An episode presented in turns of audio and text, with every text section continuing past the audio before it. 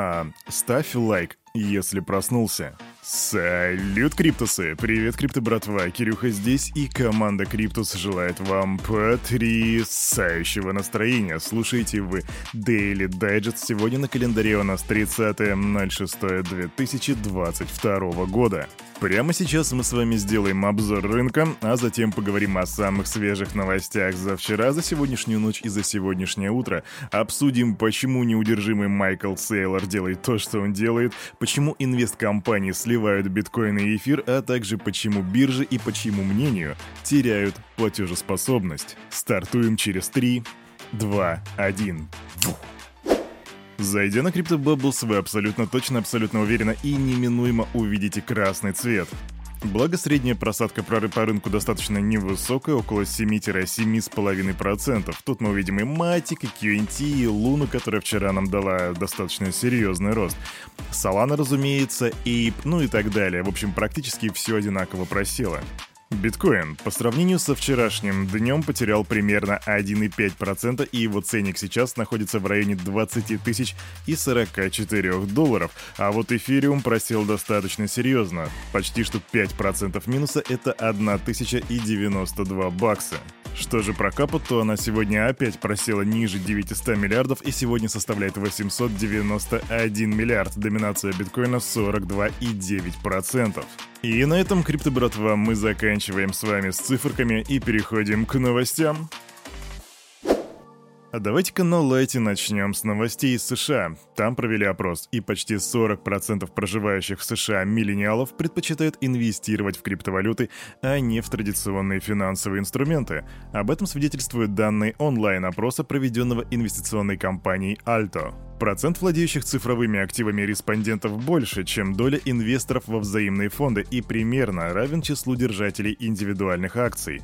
Более 70% миллениалов криптоинвесторов, имеющих индивидуальный пенсионный счет, держат монеты на нем. И именно люди в возрасте от 25 до 40 лет лидируют по инвестициям в цифровые активы. Их 39%, и чтобы было с чем сравнить, в поколении X таковых было 32%, а среди бумеров 14%. Поэтому Поэтому, когда дедуля вам какой-нибудь на улице говорит, что крипта — это пирамида и скам, можете сказать «ок, бумер».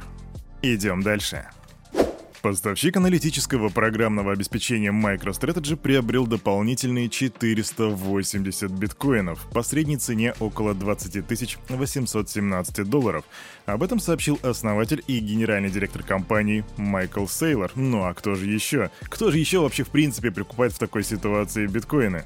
А, в общем, по словам Сейлора, по состоянию на 28 июня MicroStrategy владеет 129 699 биткоинами, приобретенными на 3,98 миллиардов по средней цене в 30 664. Майкл Сейлор — это, возможно, один из самых топовых серьезных криптоинфлюенсеров и при этом являющихся биткоин-максималистом.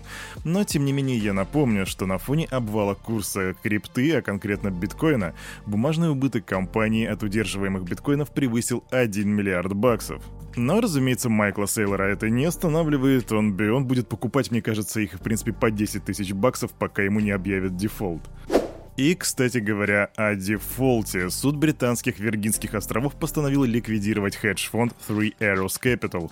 И я вам вчера рассказывал о том, что Three Arrows Capital был объявлен дефолт, и вот сегодня суд постановил ликвидировать хедж-фонд. Мы из команды будем очень пристально следить за этой ситуацией, потому что пока что в Three Arrows Capital никак не комментирует ситуацию, а на самом деле как бы прецедент знаковый. Держим руку на пульсе, stay tuned и идем дальше.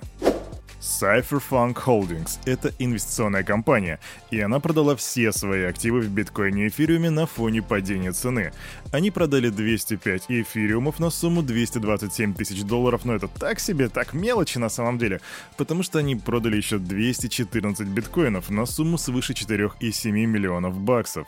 Короче, суммарно. Суммарно у них получилось около 5 миллионов выручить с этой сделки, и Cypherpunk Holdings заявляют, что компания вывела все биткоины и эфириум в наличные на фоне высоких рисков дальнейшего значительного падения цен криптоактивов.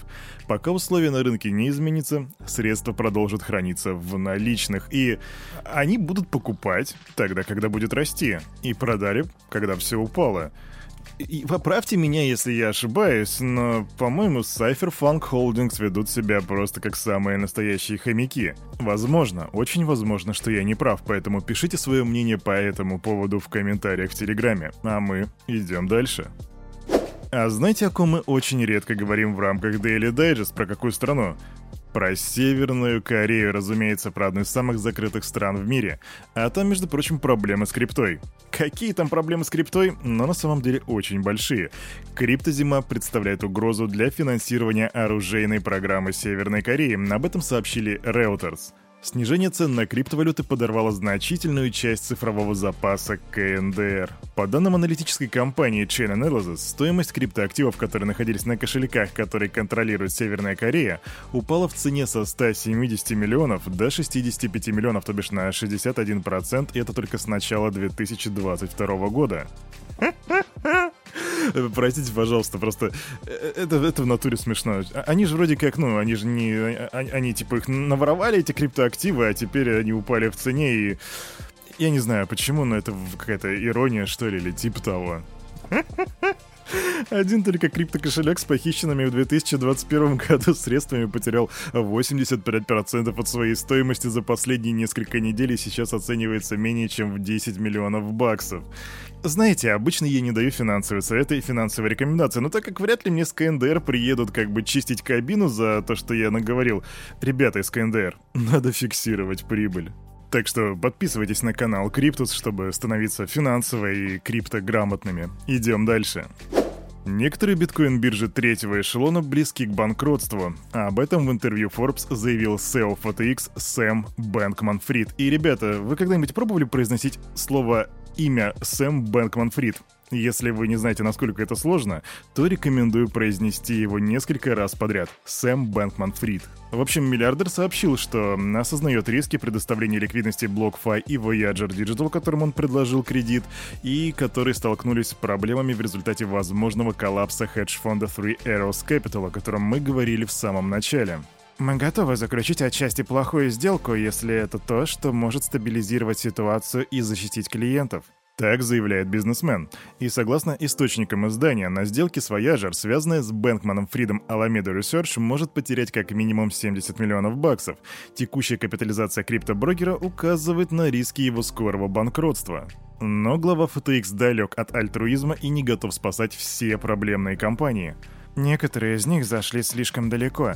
Их нецелесообразно поддерживать в случае значительной дыры в балансе, сложности с регулированием или из-за того, что осталось не так много бизнеса, который можно сохранить. Также предприниматель обеспокоен продолжающимися проблемами в индустрии из-за устоявшейся практики выплаты щедрых процентов по депозитам, что работало во время бычьего рынка. Эх, бычий рынок, как я по тебе соскучился, когда же ты вернешься обратно, в родное стойло. Но что-то мне подсказывает, что в ближайшем будущем вот еще чуть-чуть, и вот мы скоро... Эх, да. А на этом, на это утро у этого парня за вот этим микрофоном все с вами, как всегда, был Кирюха, и команда Криптус желает вам потрясающего настроения на весь оставшийся день. И, разумеется, помните, что все, что здесь было сказано, это не финансовый совет и не финансовая рекомендация. Сделайте собственный research, прокачивайте финансовую грамотность и развивайте критическое мышление. Услышимся завтра в пятницу в 9.00. Адиос.